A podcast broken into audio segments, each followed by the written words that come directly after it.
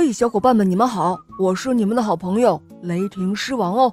喜欢我的小伙伴，不要忘记来收听《恶魔岛狮王复仇记》。今天我们继续来收听《金鸟》第二集。又过了很长时间，园丁一看，大儿子还有二儿子都不见了踪影，于是园丁的小儿子同样也想出去寻找金鸟，可是父亲怎么也不答应了，因为他非常喜爱这个儿子，担心他去了会遭到不幸而无法回到家里。可是他的小儿子不想待在家里。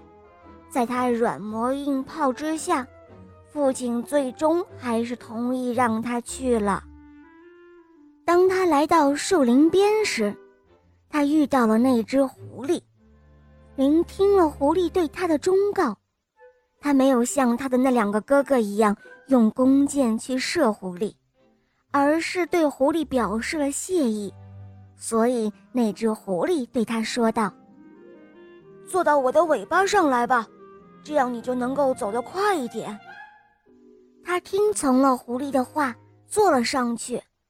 狐狸马上跑了起来，跨过树丛，越过乱石，速度之快，连它们的毛发也在风中嗖嗖作响。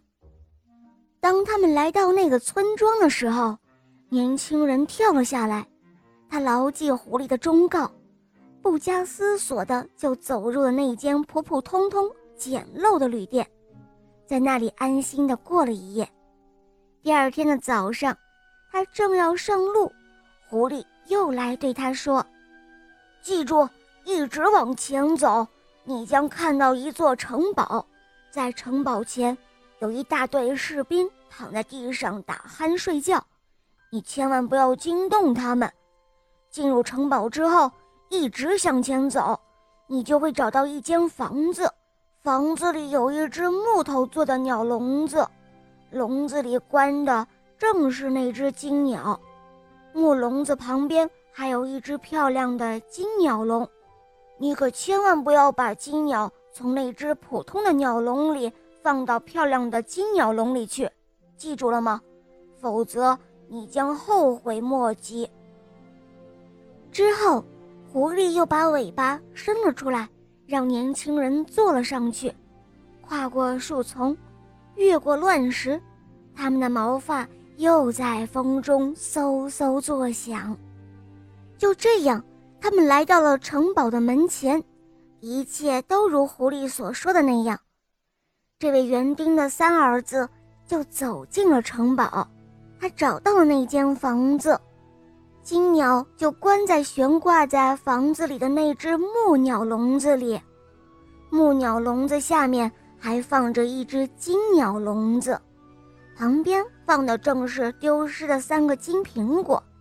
他心里想：“唉，可是，将如此漂亮的金鸟放在这样一个普通的鸟笼子里带走，真是一件荒唐可笑的事。”所以。他打开了木鸟笼，将金鸟抓了出来，准备放在金鸟笼里。